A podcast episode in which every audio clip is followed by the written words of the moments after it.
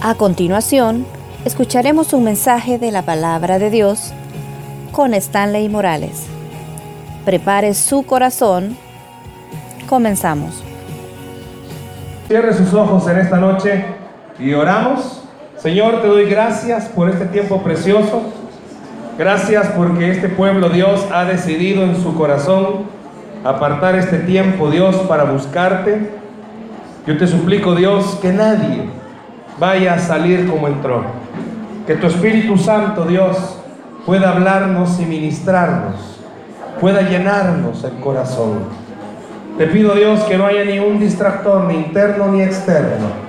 Que podamos, Dios, en esta noche poder escuchar tu palabra y poder, Señor, recibir el mensaje que tú tienes para nuestra vida. Ayúdanos en esta noche, Dios. En el nombre de Jesús. Amén y amén. ¿Por qué no abre conmigo la Biblia, por favor, en la carta de Santiago? Carta de Santiago.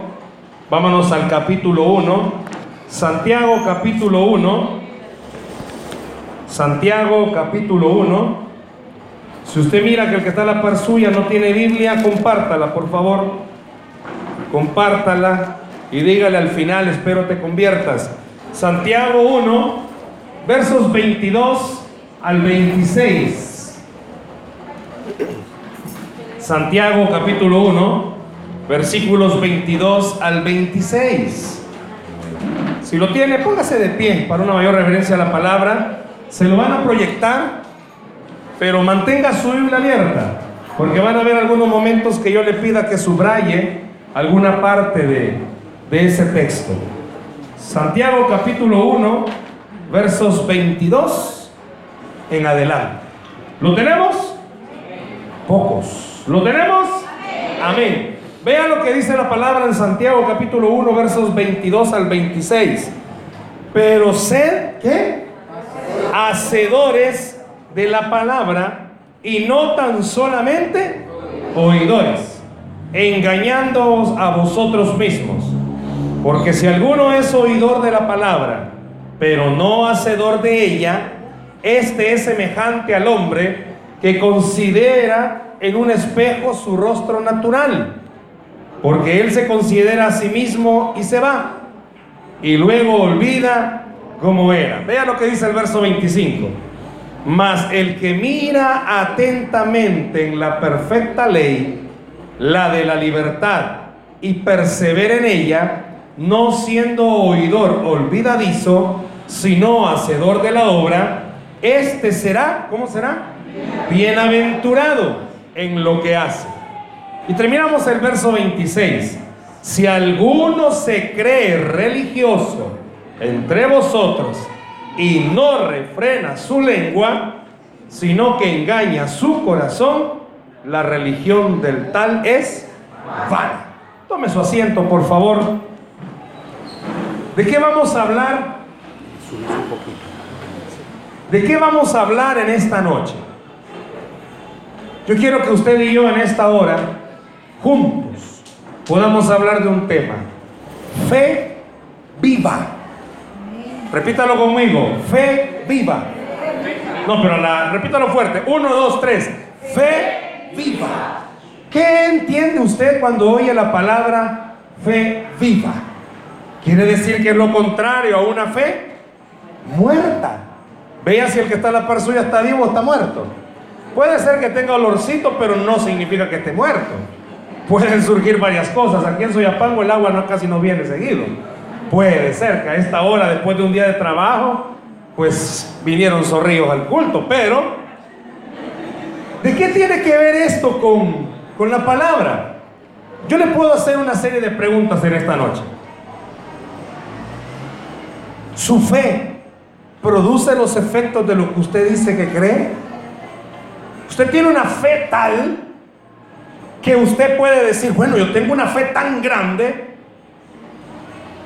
que mis acciones demuestran que yo tengo una fe grande. O usted cree que tiene una fe que cuando vienen las dificultades, los problemas y las necesidades, deja de creer, deja de esperar, deja de luchar. Yo no sé cuántos de ustedes han comenzado alguna vez a hacer algo que les gusta, pero les gusta. No sé cuánto les gusta el fútbol.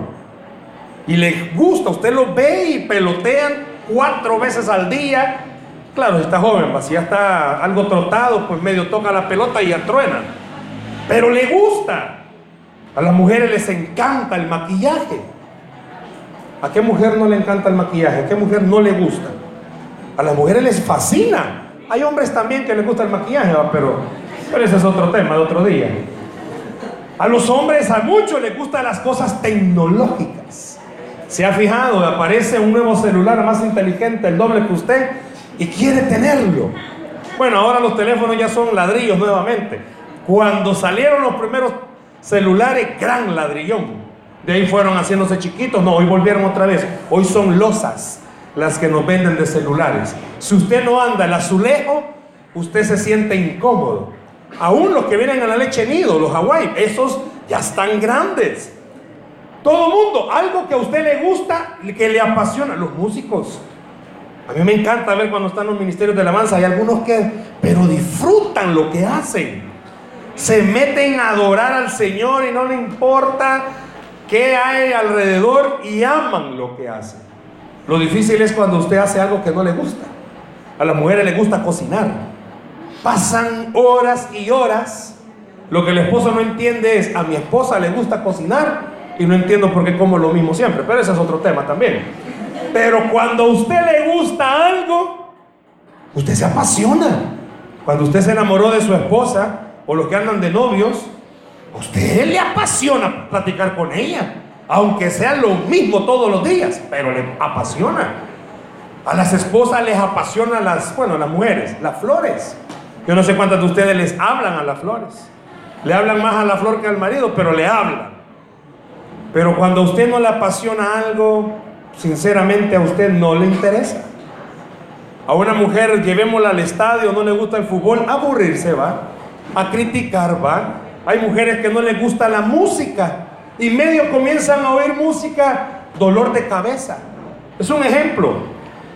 No sé cuántas mamás están acá. Llega, abre el cuarto de su hijo o su hija y le dice, por favor, arréglalo y saca la basura. Media hora más tarde regresa al cuarto, no ha hecho nada. Y le dice, mira, si te pedí que hicieras esto, sí, sí, sí, sí, mamá. Te escuché. Pero ¿cuántas mamás quizás le dicen, hijo, hija, yo no solo quiero que me escuches, quiero que hagas lo que te pedí que hicieras. ¿Qué tiene que ver esto con lo que estamos hablando? Cuando a usted le apasionan las cosas del Señor, cuando a usted le apasiona el Señor, a usted le agrada pasar con Él, vivir con el Señor, estar acá, estar en una vigilia, en un día viernes, después de una semana, más como está el tráfico ahora, es insoportable a veces el tráfico y está decidiendo esta noche estar aquí sentado, a muchos es porque les apasiona. A otros porque la mujer los trajo y no tiene llave y cómo va a entrar. A otros porque los papás lo trajeron. Otros porque pues sí vino quien usted quería que viniera y aquí estaba. De una prueba de amor, de velarse a la par de él o de ella. Pero está aquí esta noche. Cuando a usted le apasionan las cosas del Señor, a usted no le importa caminar y caminar y caminar. No sé cuántos de ustedes han caminado y caminado para ir a una célula, para ir a un campo blanco. Yo no sé cuántos de ustedes, a pesar de la situación que tenemos, le dicen, no, mira, ahí es bien difícil ir. No, no importa, el Señor va conmigo. Y usted se va a meter a lugares que usted se queda y pregunta y quizás en otro tiempo yo no lo hubiera hecho. Yo quiero en esta noche que usted y yo entendamos y comprendamos algo que Santiago está diciéndonos. Muchos de nosotros nos apasionamos leyendo la Biblia. Yo no sé cuántos de aquí esta noche pueden decir si a mí me apasiona leer la palabra. A mí me apasiona escucharla, me, me gusta escuchar los sermones.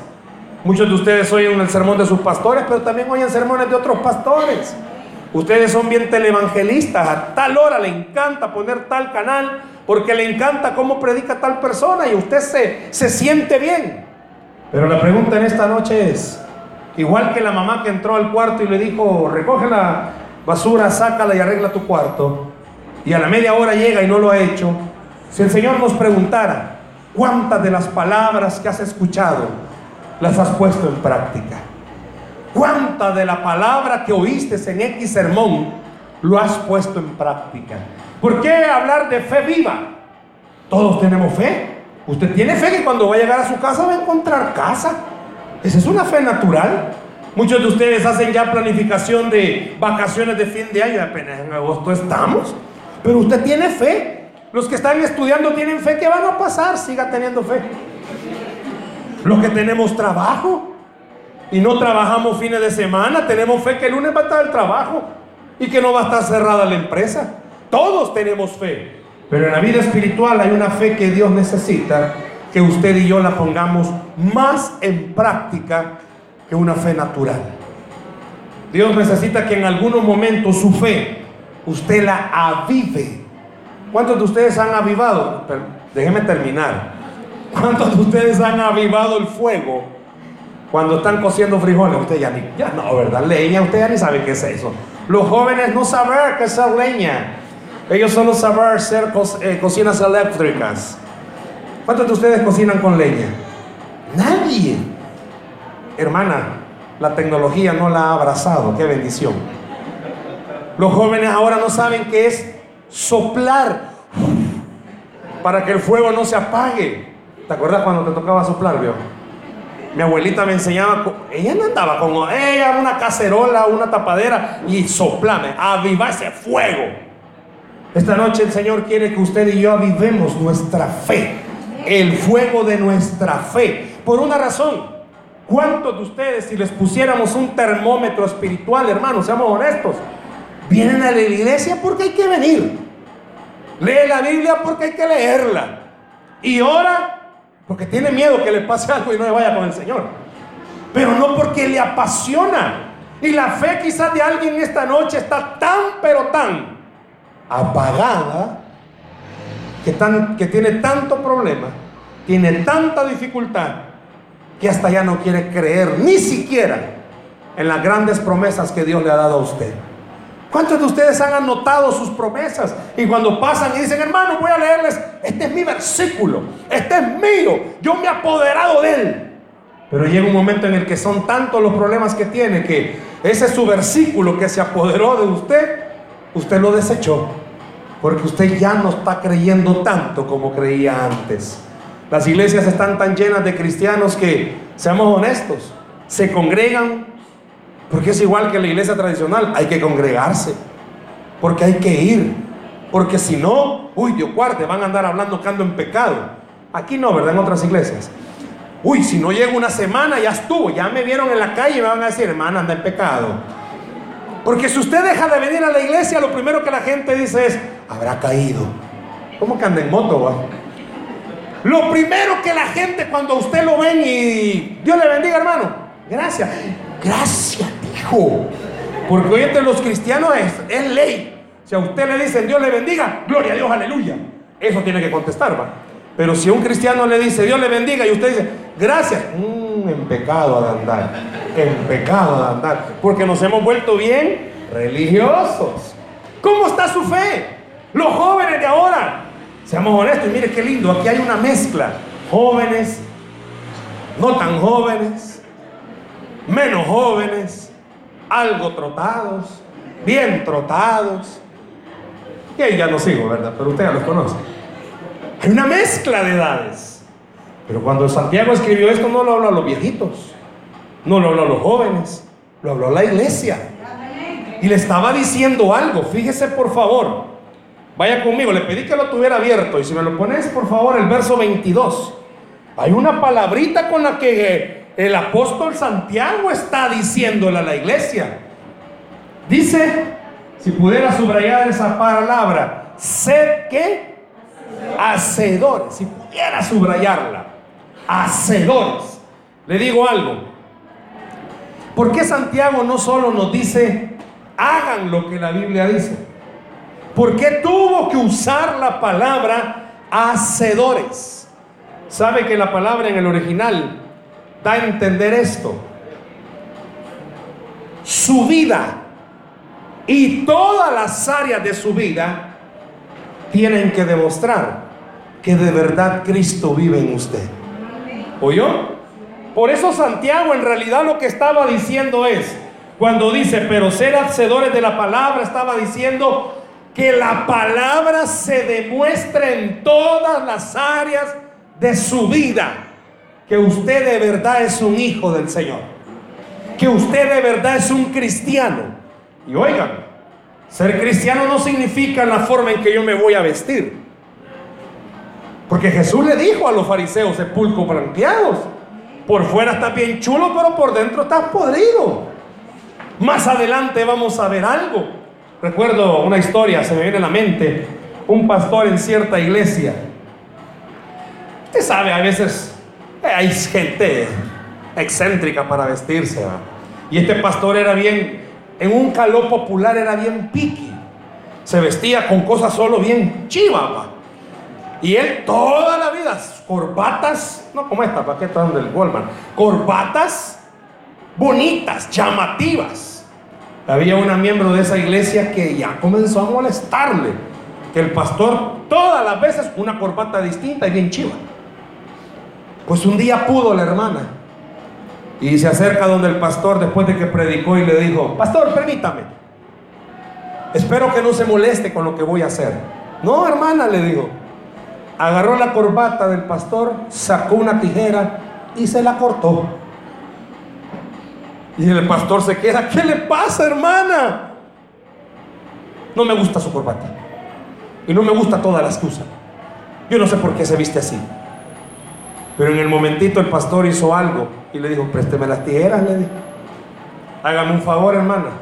Saque su lengua, le dijo. Se la voy a cortar. ¿Por qué? Le dijo porque habla más de la cuenta, no la domina. Y comenzó el pastor a ver semana a semana cómo esta hermana fue cambiando y entendiendo algo. No es lo que el hombre ve, por eso se lo dijo Dios a Samuel, es lo que Dios mira. Y Dios mira nuestro corazón. Puede ser que usted sea un cristiano nuevo en la iglesia, recién venido, o puede ser que sea un cristiano de mucho tiempo pero déjeme decirle algo. Dios conoce el estado de su corazón y sabe que usted necesita avivar la fe que hay dentro suyo. ¿Cómo eso, hermano? Este verso, 20, este verso 22 está diciendo una palabra. Que toda su vida de verdad refleje que usted es un cristiano. Que en su trabajo no es que usted va a poner rótulos por todos lados soy hijo del Altísimo. Aquí está sentado un príncipe del rey. No me hables si me ve agachado, no estoy dormido, estoy orando. No, tampoco estoy diciendo que su casa la comience a pintar y haga afuera de su casa pasajes bíblicos. Aquí vive una familia real del Dios Altísimo. No, a lo que estaba haciendo referencia Santiago es esto. En su trabajo, donde usted viva, no haya necesidad que la gente le escuche a usted decir cristiano. Que la gente vea que usted es un hijo de Dios. Por cómo camina, por cómo se comporta y por cómo trata a los demás. Por eso Santiago dice, sed hacedores. Pero hacedores en qué sentido? Hermano, hermana, escuche esto. Deje de estarse quejando tanto de sus problemas y comience a activar la fe creyendo algo. Dios tiene el poder para ayudarle. Active su fe. Que la gente le oiga. No estoy diciendo que sea malo quejarse, no, cómo no. Pero que la gente oiga más. Que usted cree que en medio del caos Dios puede poner orden. Que en medio de su situación Dios puede cambiar las cosas. Por eso dijo, ser hacedores que a pesar de los problemas y a pesar de las tribulaciones, usted pueda reflejar algo. Yo sé en quién estoy confiando. Yo sé en quién estoy esperando. Dice la Biblia que aunque la tierra tiemble, que la gente vea que usted no se mueve. ¿Y qué pasa? ¿Por qué no se mueve? Si está temblando. Es que yo sé quién está cuidando de mí. Esa es una fe viva, aquella que usted sabe que aunque todo el mundo se ponga en contra suya, Dios siempre está a favor suyo. Que a pesar de que las cosas no le estén saliendo como usted las planeó, pero que usted tenga fe que Dios en realidad sí se está haciendo, tomando el control de su vida. Por eso Santiago usa esa palabra y dice, hágase hacedor, hágase un hacedor. En su casa nadie quiere saber de Cristo, solo usted. Hágase un hacedor. Deje de estarle diciendo, sí, si por ustedes el diablo aquí está metido. Si por vos que no vas a la iglesia, si ya te siento olor a azufre. No. Hágase un hacedor. ¿Y cómo, hermano? No, si ya deje de estar orando. Muchos cristianos que en su casa son los únicos cristianos oran, Padre, te doy gracias, aunque vivo con el diablo aquí, ¿verdad? Pero, pero gracias porque estás aquí. No. Mire, aunque tenga a su suegra y tenga, la ore por ella. Tal vez Dios la convierte. Pero el punto que quiero llegar es esto. Vuélvase una persona con una fe viva. Que sus hijos vean. Sí, hay situaciones económicas difíciles pero que sus hijos lo vean a usted orar creyendo algo. Él tiene lo que yo necesito. Que su familia entienda algo. En su bolsa usted no tiene. En su bolsa. Pero allá sí hay algo que usted necesita. Y Dios sí lo tiene. Por eso dijo Santiago, hágase un hacedor. Hermano, si es tan fácil adorar al Señor cuando tengo pisto y no tengo necesidad de nada. Hermano, si es tan lindo gritar de júbilo cuando tengo cero problemas. Si eso es lo más maravilloso. Si hasta fe, menos yo no sé si le ha pasado. No tiene problema si hasta cantando se levanta. Y los jóvenes y los hijos se ponen a preguntar, ¿qué le pasó a mi mamá? ¿Ves esta señora todos los días amanece brava? Si hasta con ella se ve en el espejo, ¿qué me ves? Porque amanece brava. Pero media vez usted no tenga problemas, no. Si usted hasta hasta el perrito, hola, Ah, pero media vez tenga problemas, no se le puede acercar nadie. ¿Cuántas mamás le dice a sus hijos, callate, está tu tata? Está bravo, vos la vas a pagar por pamado. Ah, pero media vez el papá anda contento porque tiene pisto. No, hombre, es ese día, amores de mi vida, ¿qué tal? ¿Cómo están? Ya se lo puede. ¿Usted cree que la familia va a creer que usted tiene una fe viva? La familia va a entender que usted tiene una fe de circunstancias. Si la circunstancia es buena, usted es un buen cristiano. Canta con júbilo. Uh. Pero si las circunstancias son malas, usted está ahí. Y el que está dirigiendo, el que dirige ya no haya ni qué hacer para que usted aplauda. Aplauda, hermanos. Hasta se baja, vaya. Solo le falta agarrarle la mano. Vaya, así, mire. Porque a veces usted está ahí y está. Si alguien le dice algo, es que usted no sabe mis problemas. Tiene razón. Pero se supone que viene a adorar al que sí sabe sus problemas. Y adorar al que sí sabe sus problemas es garantía que no solo usted sabe que Él sabe, sino que usted sabe que Él puede con sus problemas. ¿Qué tipo de fe tiene? Yo le soy honesto. La mayoría de los cristianos tenemos una fe bien fluctuante. Hay días en los que tenemos tantos problemas que ni orar queremos. Ay, pero si nos pagaron ese día, Padre, vos sos lindo, vos sos especial conmigo. Y hasta en el Facebook soy real sacerdocio. Pero media vez anda mal. Ay Dios, su Facebook solo cosas feas. Maldita vida. Yo no sé por qué nací aquí. Porque tenemos una fe de circunstancias. Pero Santiago dice, ¡eh, eh, eh! eh hágase hacedor. ¿Y qué es eso? Que toda su vida de verdad refleje que usted tiene fe en el Altísimo. Que toda su vida, inclusive en su trabajo, usted tiene un jefe que le quiere dar en la nuca. Vuélvase una persona con fe viva y crea algo. Aquí en este trabajo no me contrató este maestro Care Sandía. Me trajo el Señor de los cielos. ¿Por qué no le aplauso al Señor esta noche? Muchas veces en nuestras colonias oímos ruidos raros, y a veces esos ruidos raros que oímos, que ya son comunes, no es Navidad y oímos como con cohetes, pero son ruidos raros. A veces usted, acuérdese de algo, aunque usted viva en medio del fuego, usted tiene al Dios de los cielos de su lado. Haga una fe viva. Medio comienza a temblar, todo el mundo se acuerda del Señor Padre Santo. No, y no está mal porque somos humanos. Santiago no está diciendo, vuélvase un ángel en la tierra, hay que mandar. Aleluya. Que se va a subir al bus y como en los buses, no, música cristiana no ponen, va, aunque sea el Citrán, no significa que usted va a ir, oh, siga siendo usted, pero con una fe creyendo en el Señor de los cielos. Porque si no, vea lo mismo. Ahí está el verso, ahí está. Vea lo que sigue diciendo. ¿Qué pasa si no somos hacedores y solo oidores? ¿Qué pasa? Nos engañamos. ¿A quién? ¿A quién? Diga fuerte, me engaño yo solo.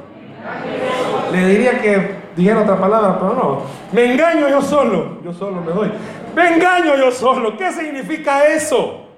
¿Sabe que esa palabrita engañándonos está diciendo en el original aquella persona que hace un cálculo, pero hace un mal cálculo?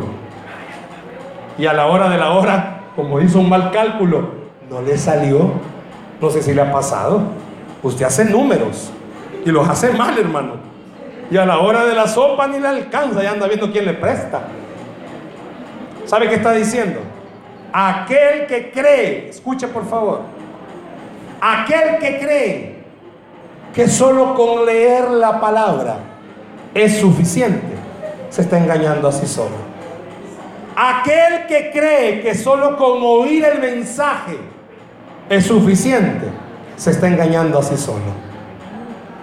¿Por qué? Porque van a venir las tormentas, van a venir los problemas. La esposa, usted no se levanta orando todos los días, Señor, que mi esposo se enoje. Algunas oran, Señor, llévatelo, pero no, pero no ora que él, se enoje.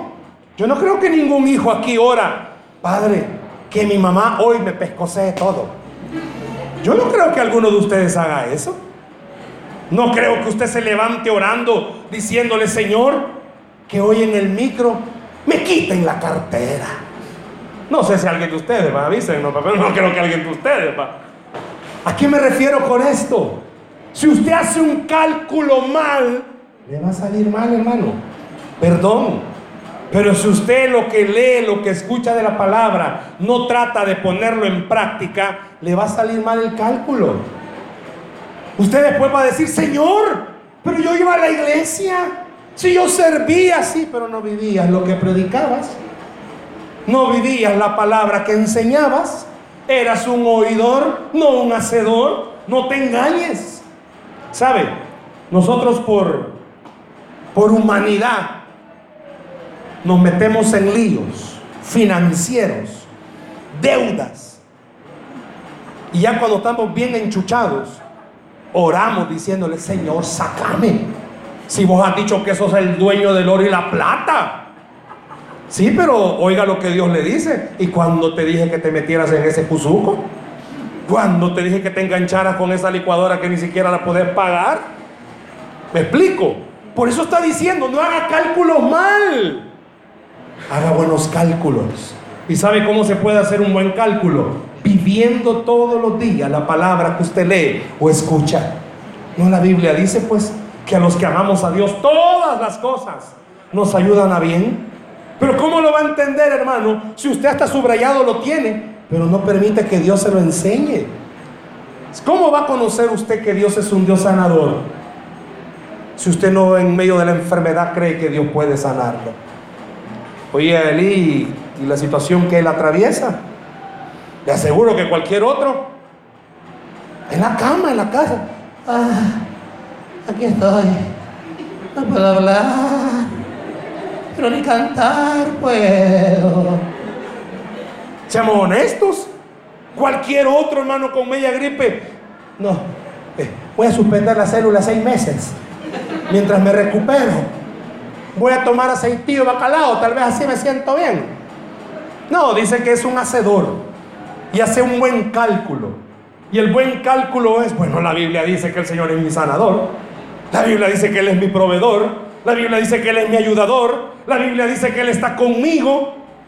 Yo me deleitaba viendo algo, adorando al Señor con ese tu volado, tu salbutamol. Mi esposa usa ese volado.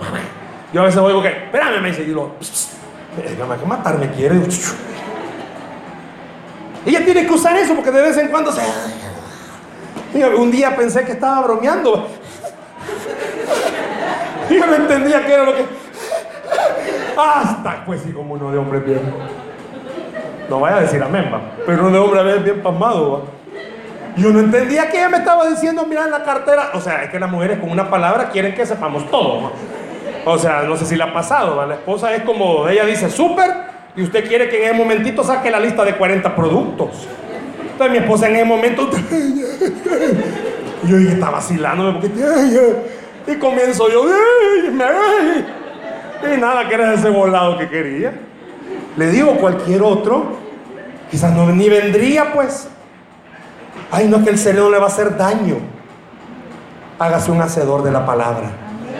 Venga a la iglesia con una fe viva, creyendo algo. Mire, hermano, perdóneme, pero usted no viene a adorar a un Cristo muerto. Usted en su casa no tiene a un Dios muerto. Y se lo digo en propiedad, sabiendo lo que es no tener nada para comer en la tierra, pero sabiendo que es tener en el cielo en abundancia. Por eso dice la Biblia, vas a comprar sin dinero. Tampoco que voy a ir al súper, yo me congrego en Cefaso y Apango, allá le pasa la, la cuenta. No. ¿A cuántos de ustedes, hermanos, les han regalado algo sin pedirlo? Y eso no es comprar sin dinero. ¿A cuántos de ustedes les han regalado ropa? Claro, más grande el difunto, pero le han regalado ropa. Y usted ni pidiéndole estaba. Zapatos. ¿A cuántos de no le han regalado zapatos, hermano? Con que nos regalan bandeados, nos van a regalar cosas. Eso es comprar sin dinero. Pero a veces nuestra fe, ¿cuál sería? Señor, al abrir mis ojos, aquí quiero ver el saquito de pisto. Y abre los ojos, hermano, y no hay nada.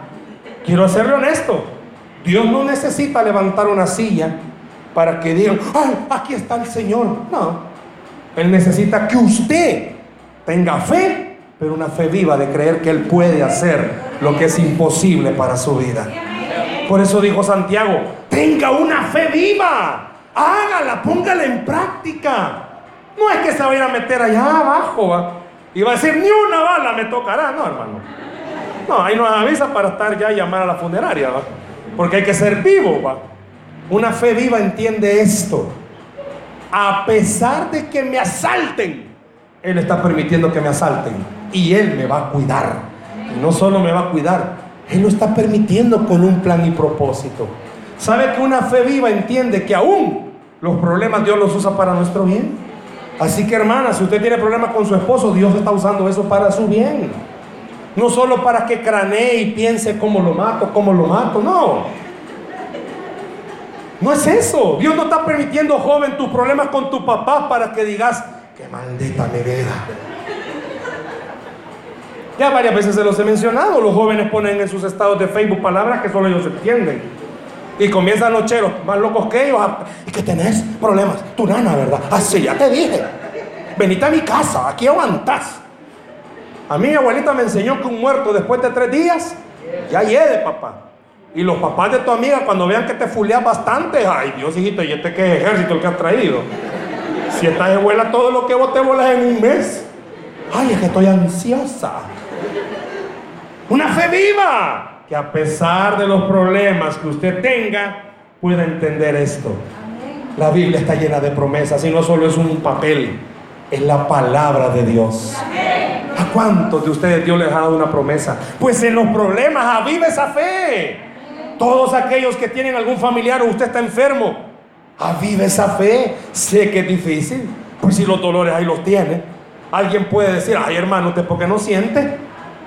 Usted porque duerme bien galán, quizás solo pone la cabeza en la almohada.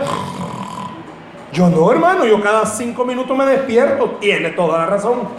Pero en esos momentos que se despierta, ponga su fe viva en el Señor y pueda creer algo. Dios es un Dios especialista en milagros sobrenaturales. Ay, sí, hasta que Dios me haga el milagrito voy a creer. Ah, pues hermano. Siga desvelándose toda la noche. Dios no necesita hacer un milagro extraordinario para que usted crea que Él existe. Solo el hecho de estar vivo, ese es un milagro extraordinario. El día de hoy, hermano, estar vivo es ganancia en este país. Que venga y que, uh, el hermano, alérense cuando se vean, hermanos. Y si usted ve que alguien falta, no esté pensando que andan en pecado. Tal vez va. Pero ore por esa persona. Ya vamos a ver de algo de la fe viva en cuanto a eso. Pero bueno, avancemos porque el tiempo es apremiante, aunque me dijeron que a las 4 terminamos, va. Gloria a Dios, hermanos. El lucha. Santiago le dijo algo a los lectores. ¿Saben qué, hermanitos? De esta iglesia. No, ustedes no esta iglesia de Santiago. Ustedes son oidores solamente. Les encantan las promesas. Y dice el Señor que todos los que tocaren los bendecirá. Amén. Y dice el Señor que a partir de mañana toda tu vida va a ser de bendición. Amén. Eso le encanta a la gente. Eso le estaba pasando a la iglesia de Santiago, a la que le escribe la carta. Oidores, les encanta. Pero Dios está diciendo, no, no, no, no, no. ¿Quieres ser una persona de bendición? Vive la palabra todos los días. ¿Y qué es vivir la palabra todos los días? Andar declarando, no hermano, no declare nada, que usted no puede, pero ni una cuca, te declaro que resucite. No, mi hermano, ahí se va a estar toda la noche con una cuca muerta. ¿Sabe qué? Viva la palabra, que al que cree todo le es posible. Viva la palabra. Jehová es mi pastor, nada me faltará. Viva la palabra, que aunque ande en valle de sombra de muerte, no temeré mal alguno. Viva la palabra, si Dios conmigo, ¿quién contra mí? Viva la palabra. Todos aquellos que tenemos problemas económicos, vivamos la palabra, hermanos. Seamos honestos. Yo sé que los bancos hostigan a estar llamando, que mire, que lo vamos a meter preso, que no es qué, que no es cuánto. Pues sí, pregunto, ¿quién nos metió a andarse en esas deudas? Pero ya que estamos en el toro, el Señor dice, ok, cree que yo puedo hacer un milagro extraordinario. En la iglesia, en Cefa Central, tenemos un ministerio de matrimonios en una de las células. Tenemos un matrimonio que estos sí saben lo que es meterse a deudas millonarias por mala cabeza. Pues Dios lo ha ido poco a poco sacando, con trabajo y todo. Pero un día él de buena gente y también un poquito de, de cabezón, se mete una deuda de casi 400 mil dólares, aparte de las que ya tiene. Porque un primo, un familiar lo enganchó. Que pongamos una granja que no sé qué. Y él, pues iba, él queriendo salir de sus deudas, digo, bueno, en la gallina me van a ayudar. Pone la granja y el primo, ¿ve? Se fue. Y lo dejó bien enchuchado aparte de sus deudas, hoy la granja bendita. Pues un día comenzó desesperado, nos reunimos, hablamos y me dijo, sabes que hasta matarme me han dado ganas. Te entiendo, hermano, le digo. A cualquiera. Pero ¿sabes por qué no me mato? ¿Por qué? Le digo. Porque hoy cobarde, me. Bueno, no es que seas cobarde, viejo, Dios te está deteniendo. Y oramos y le dije, mira, hagamos una cosa vamos a tu casa y con la esposa, porque la esposa ni verlo quería, pues sí, cualquiera va. Y la esposa y él y con mi familia, con mi esposa, nos pusimos de acuerdo. Y comenzamos a orar, pasó un mes, dos meses, tres meses. Y yo estaba, Señor, quizás no es por aquí, va. Allá, como por el octavo mes, cualquiera se desespera. Me habla como a eso de las 9 de la noche y me dijo, mira, no había podido avisarte, fíjate que mañana el banco me ha citado. La deuda no lo meten preso, pero es tantas cosas. Bueno, oremos, hermano. Mira, me dijo, ya estoy cansado de orar, me dijo, pero oremos pues. Oramos el día siguiente cuando fue al banco, me habla y me dice, hermano, oremos, va, pues oremos, le. Terminamos de orar, se metió a hablar con los del banco y cuando sale me habla llorando y ya le quitaron todo. ¿Y, qué, le va a decir usted a alguien que sabe su problema y que está chillando? Me puse a chillar yo también. Pues, pues sí, ¿qué iba a hacer? Yo no le iba a decir, Señor, te vayas. No, hombre, yo ni sabía, chillando. Hasta que después de un ratito, ¿y por qué estás llorando? ¿Por qué vos estás llorando? Le digo. Es que yo no puedo hablar, pues. Ahí te voy a aguantar, le digo, hasta que hables. ¿Sabes que el banco me habló? Me y me dijo de que, pues sí, yo de hundo me, me dejé enganchar. Me perdonó la deuda de 400 mil dólares. El banco. Una fe viva.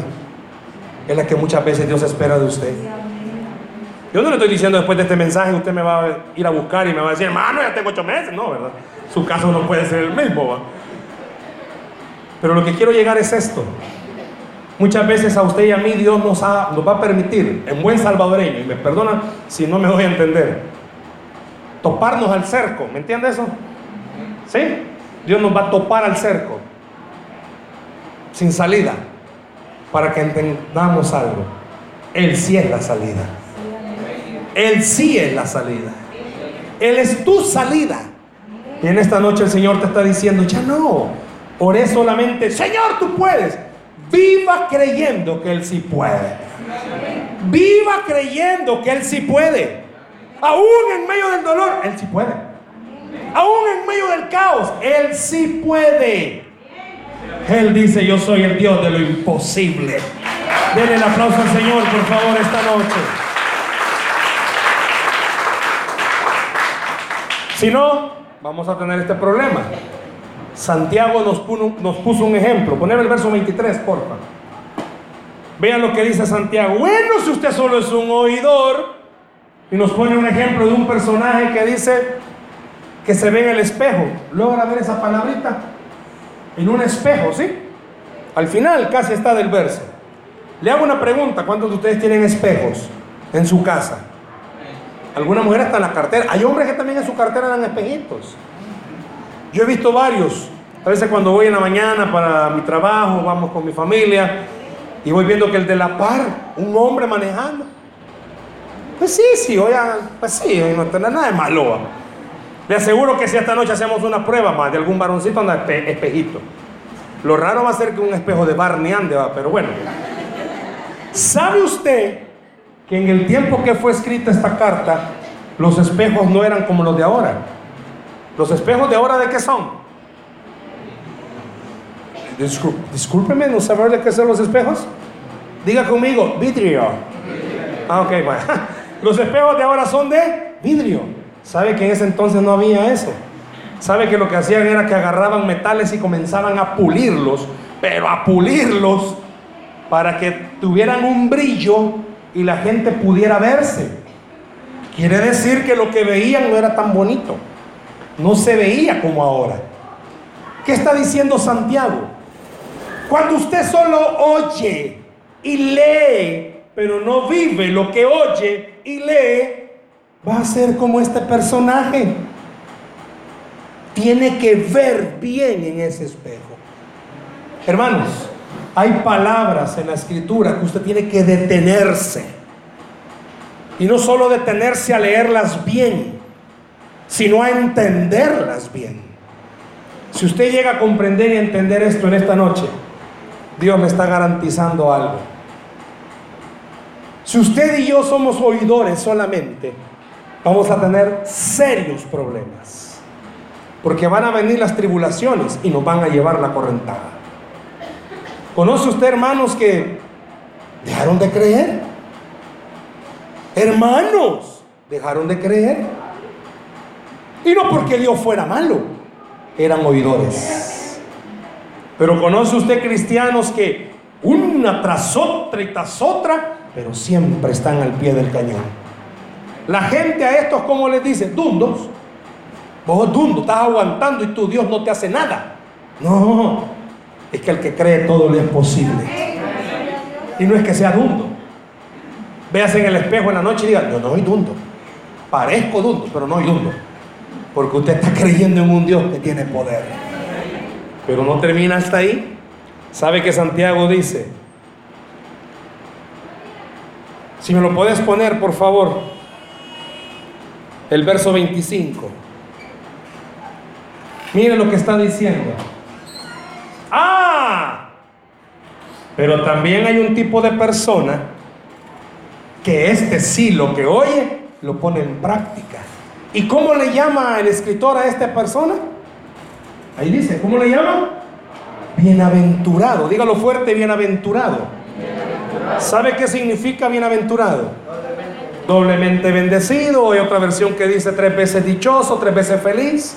Sabe que todo hacedor de la palabra literalmente es bendecido. Eso está diciendo Santiago, hermano. Ponga una fe viva y usted va a ser bendecido. En medio de lo que usted es imposible creer. Por eso esta noche yo le invito, salga de acá vea su casa, el caos en el que está, y crea que Dios ese caos puede volverlo un orden. Vea su vida, hay vidas que son un caos. Yo no sé cuántos de ustedes tienen círculos viciosos. En victoria, pecado, victoria, pecado, victoria. Así estamos. Tres meses bueno, seis malos, tres meses bueno. Y se aburre. Y dice, Señor, esto es jugar contigo. Ah, ok, vuelvas un hacedor de la palabra. Y usted va a ser bendecido.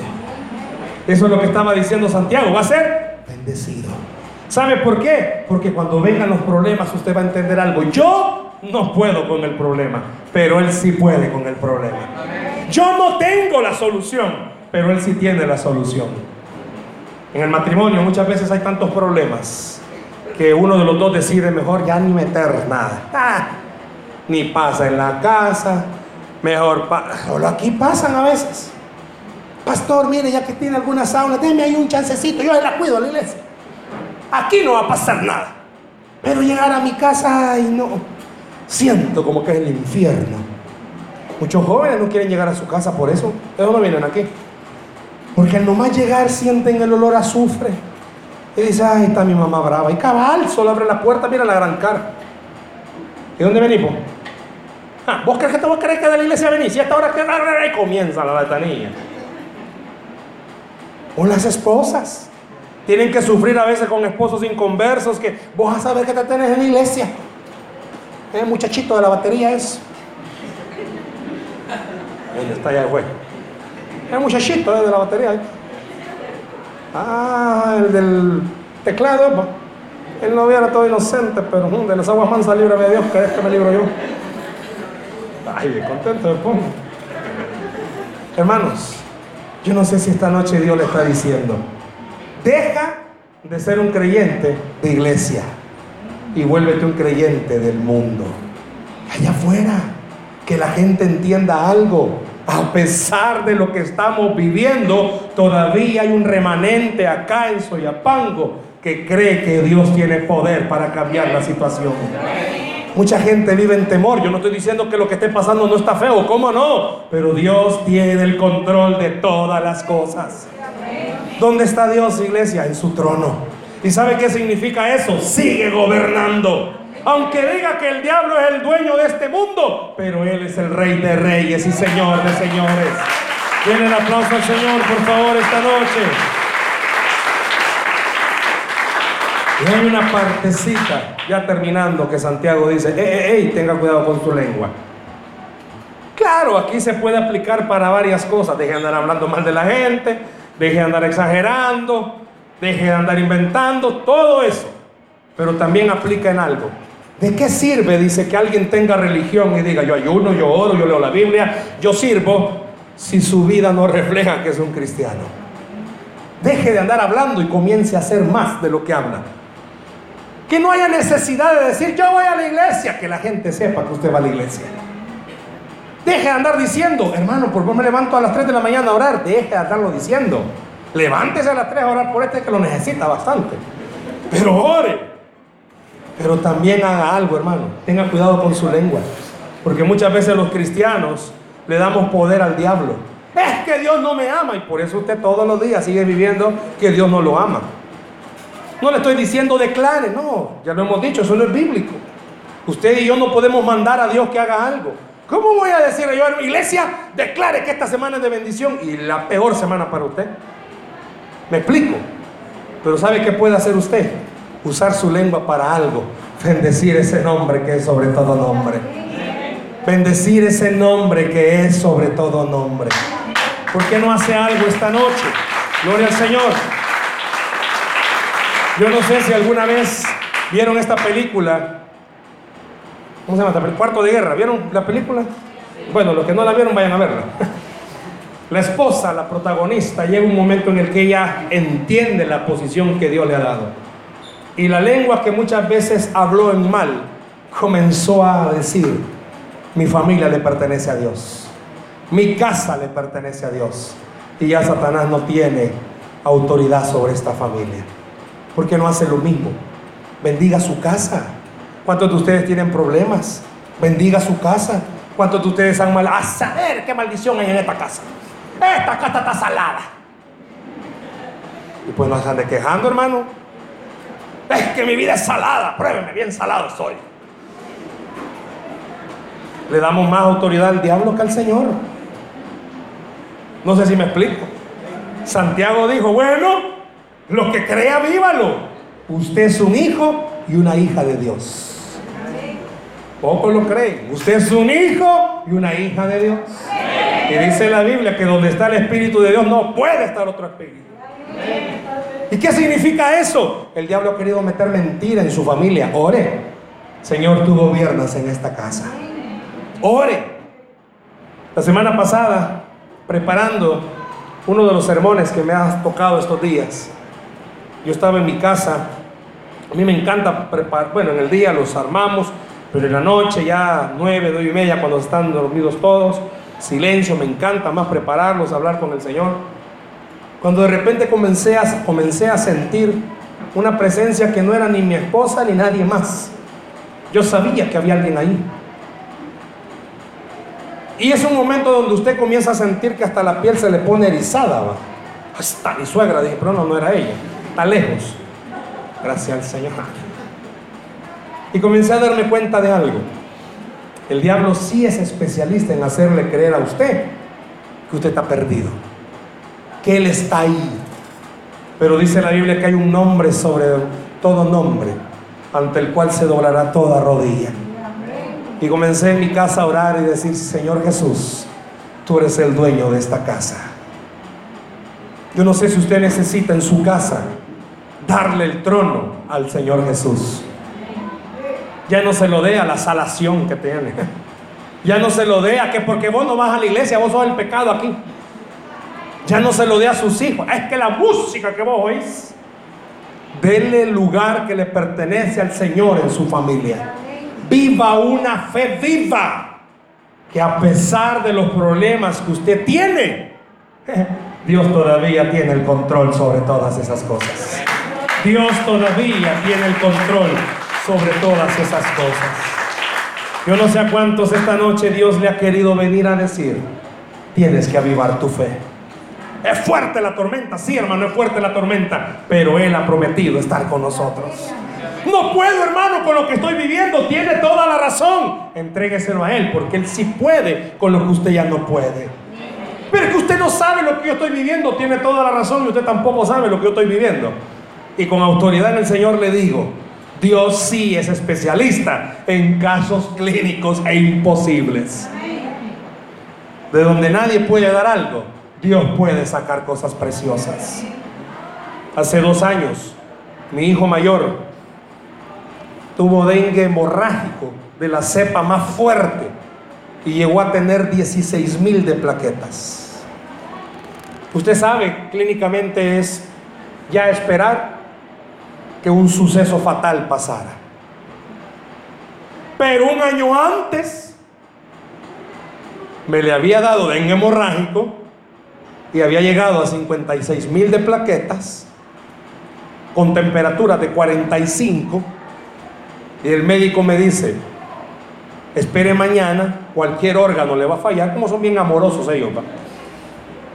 Oramos, Dios lo levantó, pues hace dos años que le volvió a dar, Dios me recordó esto. Si ya te lo levanté, ¿por qué no lo puedo volver a levantar? La primera vez estuve ingresado y sabía que esta segunda vez, con 16 mil de plaquetas, estaba en mi casa no estaba ingresado. Por una razón. No porque no lo quise ingresar, los mismos médicos nos dijeron no. Algo raro en un médico. Yo dije quizás, pues sí, ya como lo ven que está de plaquetas pajitas me lo van a querer. No. Usted lo veía y decía, este niño no tiene nada. Pero las plaquetas estaban ahí. Probando Dios la fe de creer algo. El papel dice 16 mil. Pero él tiene otro diagnóstico sobre la vida de mi hijo. Dios lo levantó. Yo no sé si a usted esta noche Dios le está diciendo, el papel dice algo, tu situación dice algo, tu casa dice algo, tu trabajo dice algo, tu matrimonio dice algo, tus hijos dicen algo, pero yo tengo la última palabra, dice el Señor. Al que cree, todo le es posible. Denle un aplauso al Señor, por favor, esta noche. Gloria al Señor. Yo no sé a cuántos esta noche Dios les ha dicho, aviva tu fe. Que ya no sea una fe de circunstancias. Hoy estoy bien, wow. Mañana estoy mal, no sirve. Que tu fe sea una fe viva. Que aunque no tengas para comer en la tierra, tu corazón llegue a entender esto. En el cielo siempre hay bendición. No he visto justo desamparado, ni su simiente que mendigue pan. Y somos los que estamos aquí esta noche. ¿Por qué no cierra sus ojos, por favor? Vamos a orar en esta noche. Cierre sus ojos, por favor, en esta noche. Vamos a orar.